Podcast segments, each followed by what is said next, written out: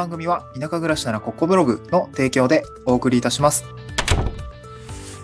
はい、おはようございます。東京から島に家族で移住して、ライターやブログ運営をしたり、古民家を直したりしている小場旦那です。今日のトークテーマは、えー、仕事もプライベートも余裕を持った人物じゃないと、まあ、ダメだよねっていう話をしたいなと思うんですけれども、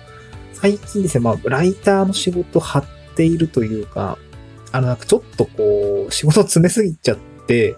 あの、しんどくなってました。しんどくなってました。あの、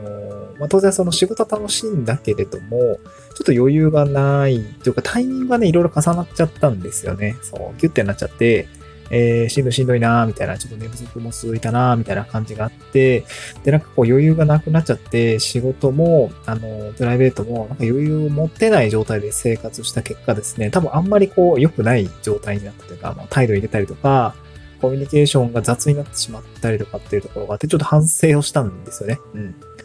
で、で、その、かつですね、この、えっ、ー、とね、地方での暮らし、その地方というか、まあ、集落っていうんですかね、こう、まあ、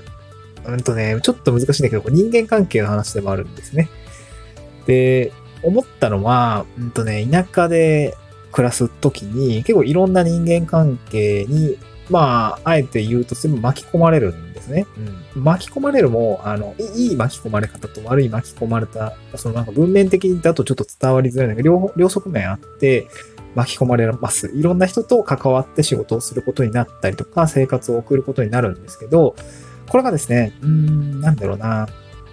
余裕があれば別にどうってことないのよ。その 仕事だろうが、あの、暮らしだろうが、余裕があれば、余裕って言ってるのは精神的っていうよりも、どちらかというと時間的ですかね。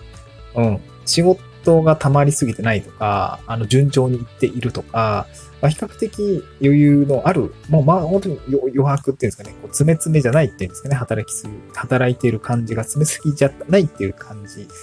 がすごく大事だなと思っていて、ちょっと余裕がなさすぎたんですよね。で、その結果ですね、その、なんていうのかな、めちゃくちゃ、あの、態度に出たと思うんですよ。個人的なんですけど。あのね、優先順位つけちゃうこう、なんていうかな、こう、まあ、それがいいか悪いかはちょっとわかんないんだけど、コミュニケーションに、うーん、優劣がついたっていうんですかね。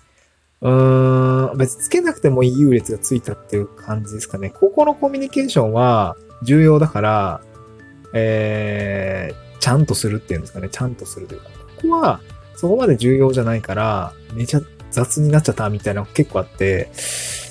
雑になっちゃったとか、態度に出ちゃったな、みたいなのがあって、そうやってまあ、あの、聞いてたら当たり前かもしれないですけど、自分の中で、あのー、優先順位があって、この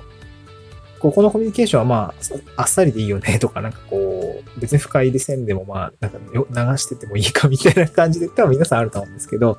なんかそういうのがですね、結構顕著に出ちゃったっていうか、そう、ちょっと良くないなと思ったんですけど、こう、その時は、いやいや、ちょっとね、無理だからみたいな、しんどいからちょっと勘弁してみたいな感じで、もうそのくらいちゃんとやってよみたいな感じだったんですけど、まあ、横から、あの、自分をね、俯瞰して横から見てたら、あいつめっちゃ態度出てんな、みたいな、良くないわ、それ、みたいなすごく思ったんですね。うん。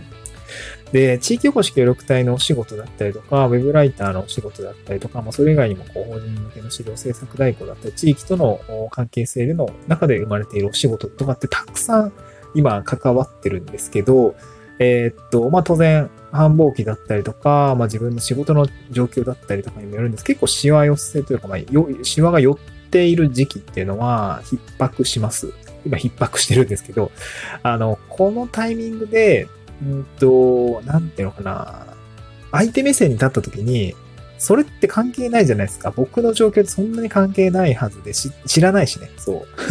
知らないんですよ。僕の仕事、他の仕事がどういう状況かって知らないから、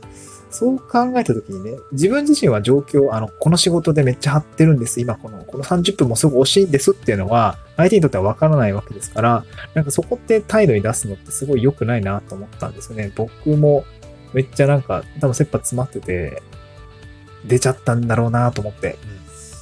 良くないなと思いました。で、良くないなって言ってるのは、当然人間としても良くないし、なんか仕事としてもなんかコミュニケーションが雑になってるっていうのもあるし、あとね、地域とか集落とか、あとその、関係人口的なっていうんですかね、ちょっと難しいんだけど、その、えー、今地域の側面で言ってるんで、あの、そういうところにもやっぱり悪影響出ちゃうと思うんですね。なんかこう、もう一緒に仕事したくないのかなとか、なんか一緒に活動したくないのかなって思われちゃうような、あその瞬間だけはこっちが忙しいからちょっと勘弁してっていう感じなんだけれども、実はそうじゃなくて、なんかこう、中長期的なところにも、なんか波及してしまうような影響が、ちょっと出か出かけないなと思ったんです。この自分のにあの態度とかっていうものが、あの、そういう場所にあると。うん、そう考えると、仕事もプライベートも結構余裕を持っていかないとダメだよねっていうのを本当に思いましたね。なんか最近自分で勝手に忙しくしてたのに、忙しくしてただけなのになんか余裕なくて、なんかね、すごく良くなかったなっていうところがあって、はい。あの、この収録自体も結構雑にやっちゃってますよね。